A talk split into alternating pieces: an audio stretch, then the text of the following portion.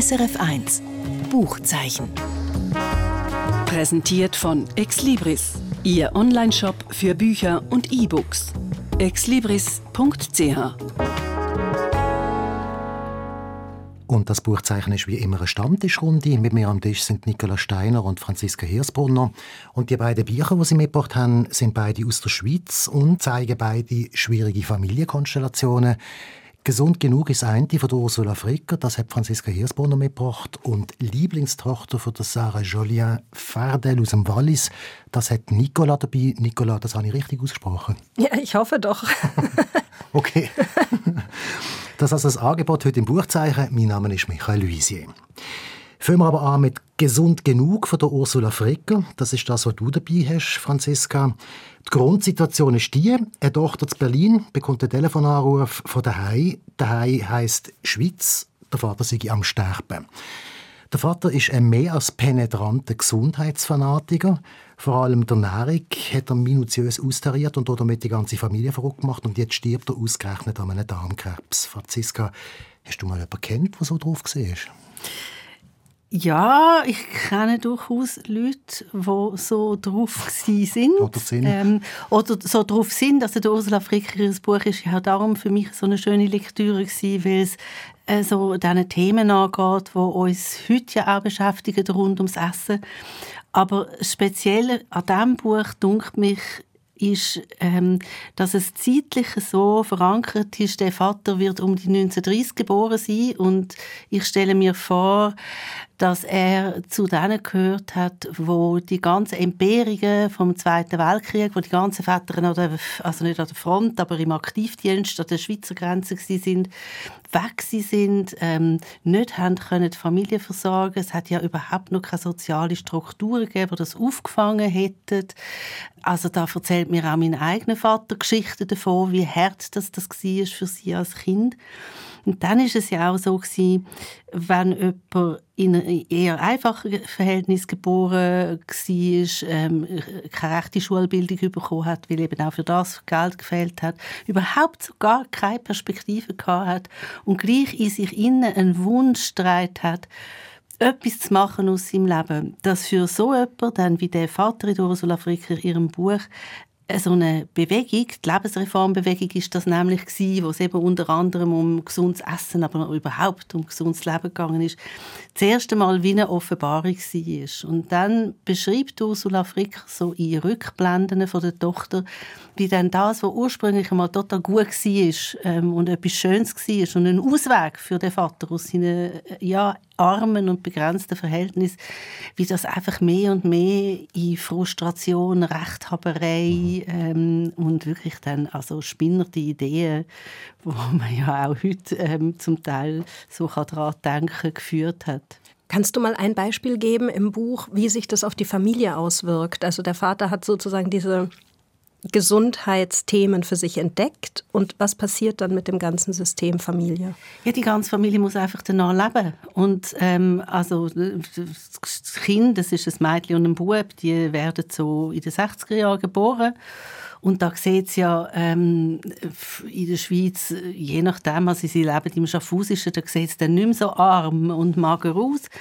Und die dürfen einfach gar nichts, oder? Also die dürfen kein Schoki essen, die dürfen kein Gutzli essen, ja, die dürfen kein Fle Fleisch essen, die dürfen nicht schwimmen, ähm, also in der Schule schwimmen, weil da hat es ja Chlor im Wasser und das Chlor ist giftig und die werden irgendwie durch die ähm, darf ich das sagen, Furzideen von dem Vater einfach auch total isoliert von mm. den anderen Kindern. Wie Aussätziger. Ja, also sie sind dann wie Kinder aus einer Sekte. Oder? Und mm. das hat es ja zu dieser Zeit, also so in den 60er Jahren, ähm, auch doch recht häufig gegeben. Und wie geht es diesen Kindern damit? Die finden beide einen Weg aus dem System raus. Ähm, und zwar und, und gegen äh, massivsten Widerstand der Eltern, also Vater und Mutter. Oder? Sie sind dann quasi wie nicht mehr, sie gehören wie nicht mehr zur Familie.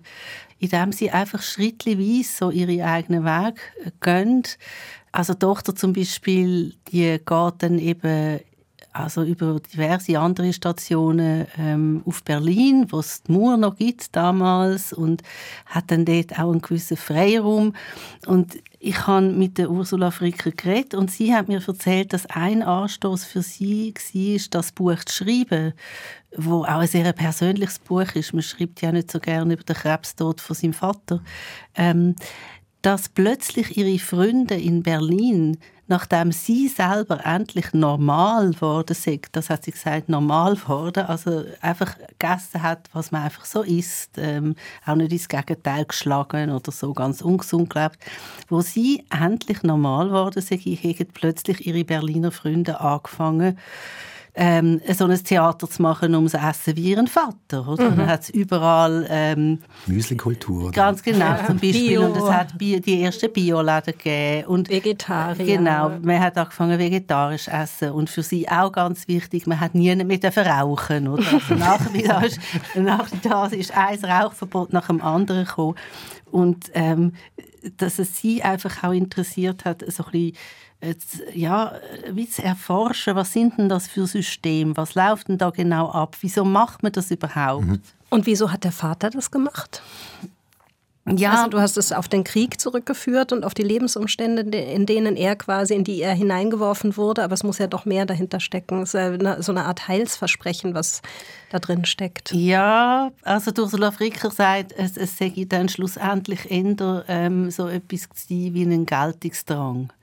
Also weil der Vater hat zwar eine künstlerische Ader gehabt, aber die hat er überhaupt nicht können ausleben und dann ist er Silberschmied geworden und hat ähm, bei Jetzler in Schaffhausen die Tee- und Kaffeekanne gemacht und das ist einfach Fabrikarbeit, oder? Und an diesen Kannen hat er immer rumgefeilt und ähm, er hat immer das Gefühl gehabt, er sei eigentlich nichts und niemand und zu wenig und indem er immer gewusst hat, was man muss essen, wie man wirklich gesund bleibt, was richtig und falsch ist, ähm, hat er sich eine Bedeutung geben. Es hat dann alles, es hat sich ja dann auch immer alles um ihn gedreht, weil mhm. er hat immer können sagen, nein, das ist nicht gesund, das kann ich nicht essen, nein, das geht mhm. nicht. Also das ganze Er war Theater, quasi der, der gesagt, der also ja oder nein gesagt genau. hat, er ist die die Gesetze gemacht hat, genau. Familie. Mhm. Und hat genau. das definiert, oder? Genau. Jetzt gibt es auch etwas, wo er sich davor geschützt hat, vielleicht mit dem Verhalten.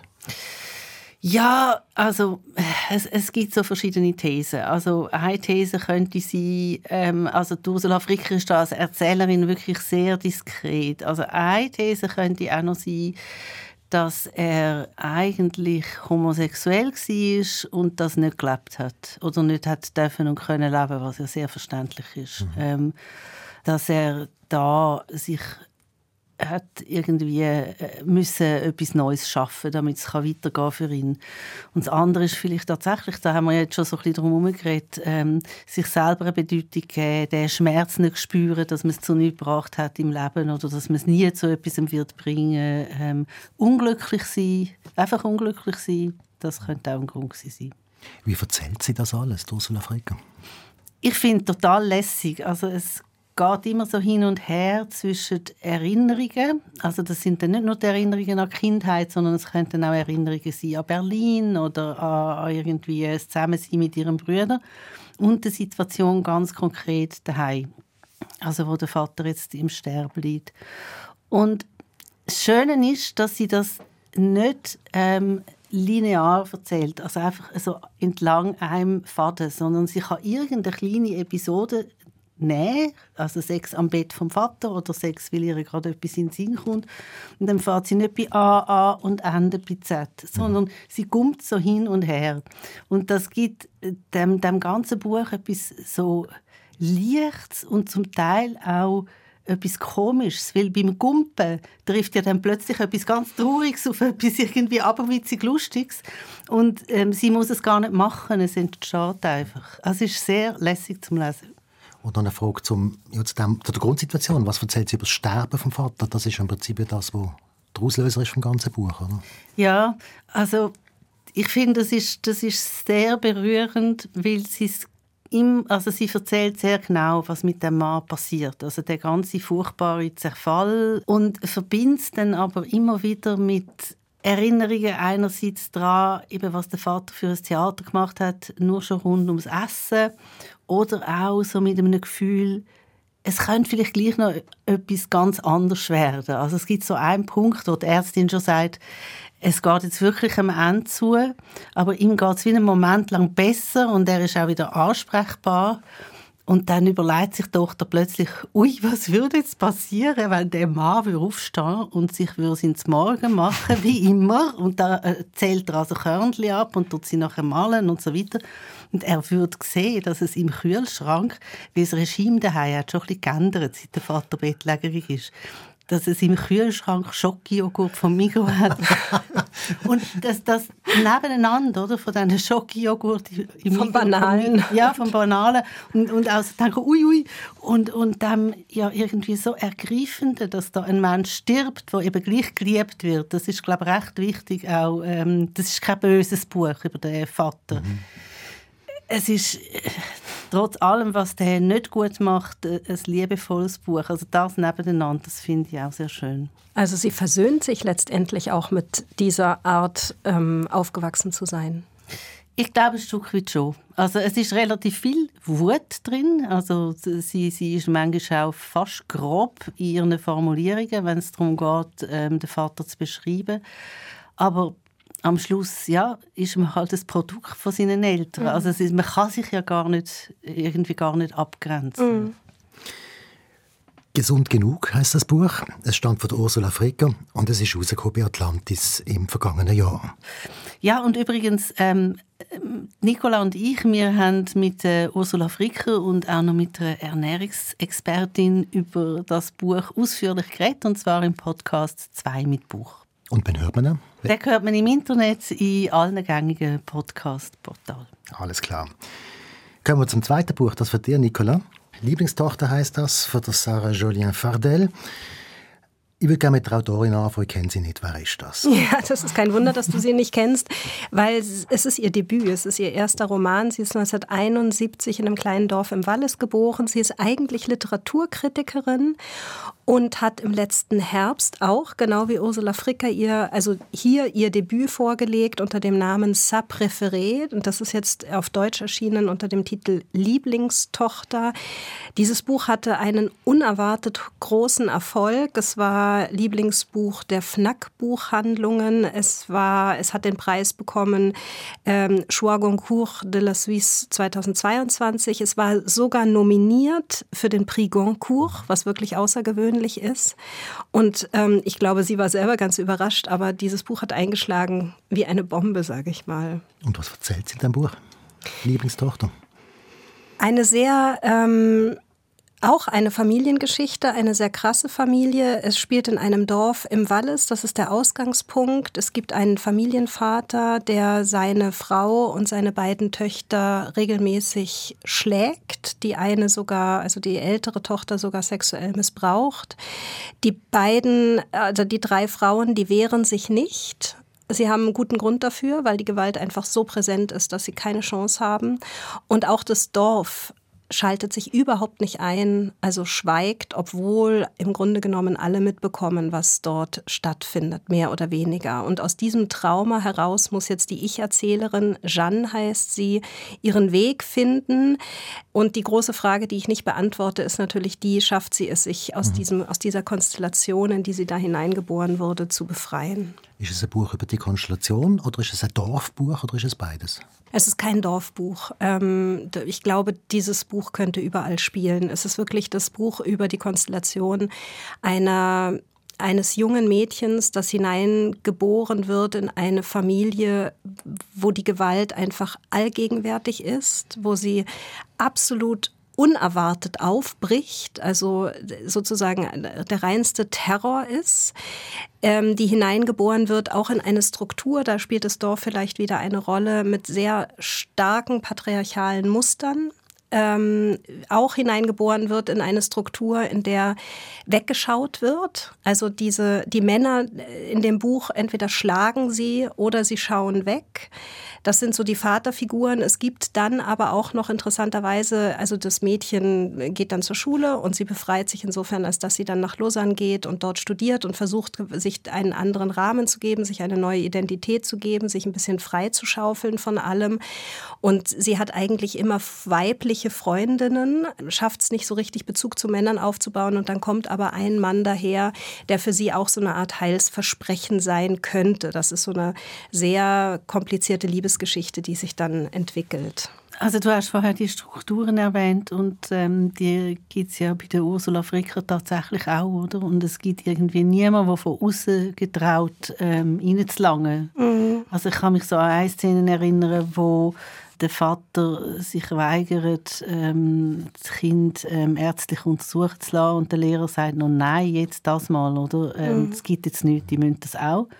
Und dann droht er damit, ähm, sich umzubringen, die Kinder umzubringen. Und ich finde, also, oder mich würde es einfach interessieren, was macht sie dann ähm, mit so einer ausweglosen Situation, weil das ist es ja. Also man kann ja nicht einfach davon latschen, wenn man einen Vater hat, der umeinander prügelt. Nein, genau. Das, also es, dieses Dilemma ist sehr, sehr stark gezeichnet, abgesehen davon, dass die Gewalt auch absolut unverblümt beschrieben ist. Und interessanterweise, weil du jetzt den Arzt erwähnt hast, auch in diesem Buch gibt es einen Arzt, der das Mädchen untersucht, nachdem der Vater gewalttätig war. Und das ist der Arzt des Dorfes, der sehr anerkannt ist, sehr hoch angesehen ist, Dr. Faucher. Alle finden ihn sozusagen das ist wirklich so der, der hoch angesehene Arzt des Dorfes und der untersucht sie und sie sagt, ja, ich wurde geschlagen und er geht darüber hinweg. Also er will das nicht sehen. Er, er macht sich schuldig, ja. Und das wird dann auch noch später Thema im Buch, diese, dieser Moment, der wirklich sehr prägend war. Sie hatte zu dem Arzt immer hoch gesehen, weil ich glaube, das, was du beschrieben hast, Franziska, ist natürlich so ein bisschen die Struktur, auch vielleicht die Struktur, die in einem Dorf besser gezeichnet werden kann, ähm, weil es ein Mikrokosmos ist. Ähm, die Leu die, diese Familie, der Vater ist Fernfahrer, der verdient nicht ganz wenig, aber er verdient nicht viel und er verprasst auch viel.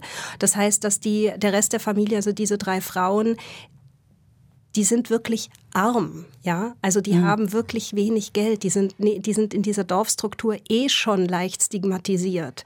Und insofern will auch niemand was mit denen richtig zu tun haben. Es fühlt sich auch niemand verantwortlich für sie.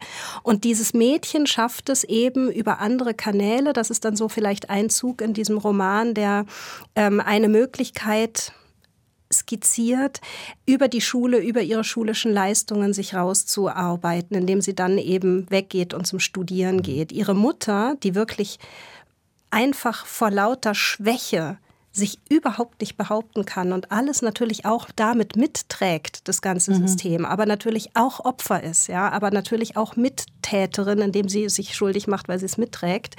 Die Mutter, die flüchtet sich ganz oft in Romane, in Liebesromane, also die hat diesen sogenannten Bovarismus. Ich weiß nicht, ob ihr von dem schon mal was gehört habt, also nach Madame Bovary benannt, wenn man sozusagen in Romanen das Leben lebt, was man in der Realität nicht leben kann. Und das heißt, es ist so dieses eskapistische Moment des Lesens, was wir ja manchmal auch haben, oder? Dann, dann schwelgt die in den Romanen und will mit der Realität auch nichts mehr zu tun haben, weil sie der Realität nicht gewachsen ist. In diesen Strukturen des Dorfes gibt es keinen Ausweg. Es gibt interessanterweise zwei Sätze, ähm, die sehr ähnlich klingen. Der Vater sagt an einer Stelle rückblickend, so war das damals eben. Und der Doktor sagt an einer Stelle rückblickend, so war das eben, man sagte nichts, man mischte sich nicht in das Leben der anderen ein, man schwieg. Also Schweigen ist natürlich ein ganz großes Motiv und auch die Sprachlosigkeit innerhalb der Familie. Natürlich auch die Sprachlosigkeit dieser Ich-Erzählerin, der Jeanne, dann wiederum zu anderen. Wie soll sie überhaupt dieses ganze Setting, in dem sie aufgewachsen ist, jemals mhm. angemessen zur Sprache bringen? Wie ist denn das geschrieben? Also wie setzt sie das um? Das ist ja recht also es ist bedrückend und komplex. Es ist sehr bedrückend, das ist sehr komplex. Ich finde, dass sie es wirklich sehr gut umsetzt. Ähm, äh, sie schreibt sehr kurze Sätze, die im Präsens gehalten sind. Das macht das Ganze so ein bisschen atemlos, das, ähm, ohne dass es, wie soll ich sagen, bedeutungsschwanger wird. Sie beschreibt sehr viel, sie beschreibt eher szenisch, sie setzt so Schlaglichter und sie ist nie weinerlich. Interessanterweise gibt es einen Brief in dem Buch, wo ich mir dann so hingeschrieben habe, kitschig. Mhm. Und eine Seite später schreibt dann die Ich-Erzählerin, also dieser kitschig-romantische Brief, den ich da geschrieben habe. Ja, also sie, sie weiß um ihren Ton. Und ich finde, sie setzt ihn wirklich sehr präzise ein. Also es ist ein Debüt und es hat mich nicht gewundert, dass es so viel Erfolg gehabt hat, weil natürlich das Thema einfach wirklich einem den Atem nimmt. Das ist ein ganz, ganz, ganz, ähm, also ich meine, schwieriges Thema, ja. Und sie setzt es auch dementsprechend ähm, brachial um. Aber es ist, finde ich, schon auch gut gemacht und in dem Sinne literarisch umgesetzt. Und es ist kein, im Gegensatz bei Ursula Fricker, es ist nicht autobiografisch grundiert. Es ist einfach eine Geschichte, die sie erzählt. Okay. Mhm. Darf ich noch etwas fragen zu dem, was du vorher gesagt hast, äh, dass das Verrückte ist, es gibt das Schweigen, schon in der Familie, im Dorf, in der Schule, beim Doktor. Aber wenn man so eine Geschichte hat, das ist ja dann doch nicht eine alltägliche Geschichte, dann hat man ja eigentlich auch später, ist man wie weiterhin in dem Gefängnis von mhm. dieser Geschichte, weil man sie nicht weiter erzählen kann. Mhm. Also weil, wenn ich dir jetzt so eine Geschichte erzählen und du kennst das so überhaupt nicht, mhm. oder, dann ja, dann wären wir wie getrennt voneinander. Ja. Ist das etwas, wo sie, also, wo sie einfach so in den Raum stellt oder wo sie dann in irgendeiner Form noch weiterentwickelt? Also es ist etwas, mit dem sich die Ich-Erzählerin auseinandersetzt, diese Ich-Figur, die nämlich sagt, sie versucht sich wie eine neue Identität zu geben. Sie versucht nicht darüber zu sprechen. Wenn ihr Leute näher kommen, wie die Freundinnen, die sie hat, dann versucht sie sich zwischendurch zu öffnen im Wissen, dass die es nicht begreifen werden. Und da ist sie schon hin und her geworfen zwischen dem Bekenntnishaften und dem Ablegen von allem. Ja, und sie, und sie sieht natürlich auch anhand von eigenen Verhaltensweisen, dass etwas in sie eingeschrieben ist, was sie auch nicht einfach ablegen kann. Mhm. Ja, also sie, es gibt so zwei, drei Passagen, wo man merkt, diese Strukturen, die haben sich so eingeschrieben, die, die wird sie nicht los. Und das dekliniert die Autorin wiederum auch in dem Buch an den Frauenfiguren durch. Es gibt unterschiedliche Schicksale, die mit dieser Familie, also eben die Schwester, die es noch gibt, äh, ganz anders umgeht als die Ich-Erzählerin. Also das ist, finde ich, wirklich ähm, sehr glaubwürdig auch umgesetzt ich bin nicht sicher, ob das das Buch ist, aber du hast mal etwas über eine interessante Entstehungsweise von dem Buch gesagt, respektive wie es im deutschsprachigen Raum gekommen ist. Ist das das? Nee, das ist, also ich habe dir mal das erzählt und zwar, das hätte ich vorher noch erwähnen können. Die Sarah äh, Julien Fardel saß offenbar, hatte dieses Buch geschrieben, hatte es irgendwann mal einem Verlag geschickt, das wurde aber nichts, weil dann der Mitarbeiter dort aufgehört hat zu arbeiten etc. pp. Und dann saß sie vor einigen Jahren mit, äh, hat sie Robert Seethaler, den österreichischen Autor, moderiert in Paris und anschließend waren sie essen mit dessen Verlegerin und irgendwann sagte er, aber du schreibst, schreibst du auch? Und dann sagte sie, na, und dann stellte sich heraus, naja, ich habe ein Manuskript und dann hat er gesagt, dann schick uns das mal und daraufhin hat hat die Verlegerin gesagt, das möchte sie gerne drucken. Und dann ist das der Erfolg geworden. Mhm. Großartig. Und vielleicht, was ich noch sagen kann, einfach zur Abgrenzung zu Ursula Fricker, in diesem Buch gibt es keine Vergebung und keine Versöhnung. Das gibt es nämlich auch in Familien, dass man nicht vergeben kann. Lieblingstochter heißt das Buch von, von der Sarah Jolien Fardel, erschienen im Aufbauverlag auf Deutsch.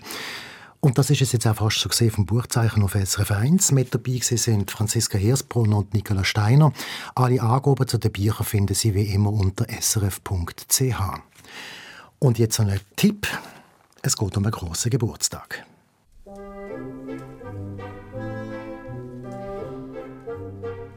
Am letzten Freitag war der 125. Geburtstag von Bertolt Brecht. Der Bertolt Brecht ist einer der ganz grossen deutschen Dichter, außerdem Dramatiker und Theatertheoretiker und Autor von so grossen Stücken wie Galileo Galilei, Mutter Courage oder Drei Groschenopern.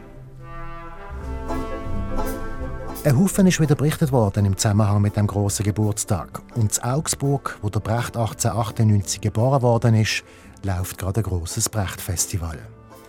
Also höchste Zeit, dass auch wir wieder einmal auf den Jahrhundertschriftsteller aufmerksam machen. Und da empfehle ich Ihnen gerade zwei Sachen. Etwas Altes und etwas Neues. Das Neue ist ein Sammelband mit allen Interviews, die der Brecht je gegeben hat. Das sind zwar nur 91 Stück, trotzdem füllt der Band 750 Seiten. Hinter dieser Publikation steht der junge amerikanische Forscher, der minutiös alle Hintergründe, historische Situationen, die Absichten von Brecht und die Absichten vom Interviewer bei jedem einzelnen Interview erforscht, aufgearbeitet und aufgeschrieben hat. Noah Williamson heißt der Forscher und Herausgeber von dieser Publikation. Die Hoffnung heute ist die Krise heißt das Buch und rausgekommen ist es beim Brechts im Verlag, beim Surkamp Verlag. und jetzt noch das alte. Liebesgedicht. Falls Sie jetzt weniger Interesse haben an 750 Seiten Brecht-Forschung, empfehle ich Ihnen, einmal wieder einen Blick in ein Gedichtband zu werfen, wo in meinen frühen Jahren für Furore gesorgt hat. Zehn Jahre nach dem Tod von der Witwe von Brecht, von der Helene Weigel, ist nämlich ein Band mit Liebesgedichten herausgekommen, die bis dort noch nicht veröffentlicht werden Frivol sind sie zum Teil, zum Teil auch recht erotisch und zum Teil schlicht und ergreifend versaut. Trotzdem hat es aber auch bekannte und ernsthafte Gedichte drunter. Für mich ist das damals der Einstieg in Spruch und in die Welt von Bertolt Brecht. Gewesen. Und weil das etwas Zeitloses ist, funktioniert das auch heute noch. Bertolt Brecht, Gedichte über die Liebe, rausgekommen Besuch am Taschenbuch 1984. Und das ist es jetzt endgültig vom Buchzeichen auf SRF 1. Mein Name ist Michael Luisier. SRF 1 Buchzeichen.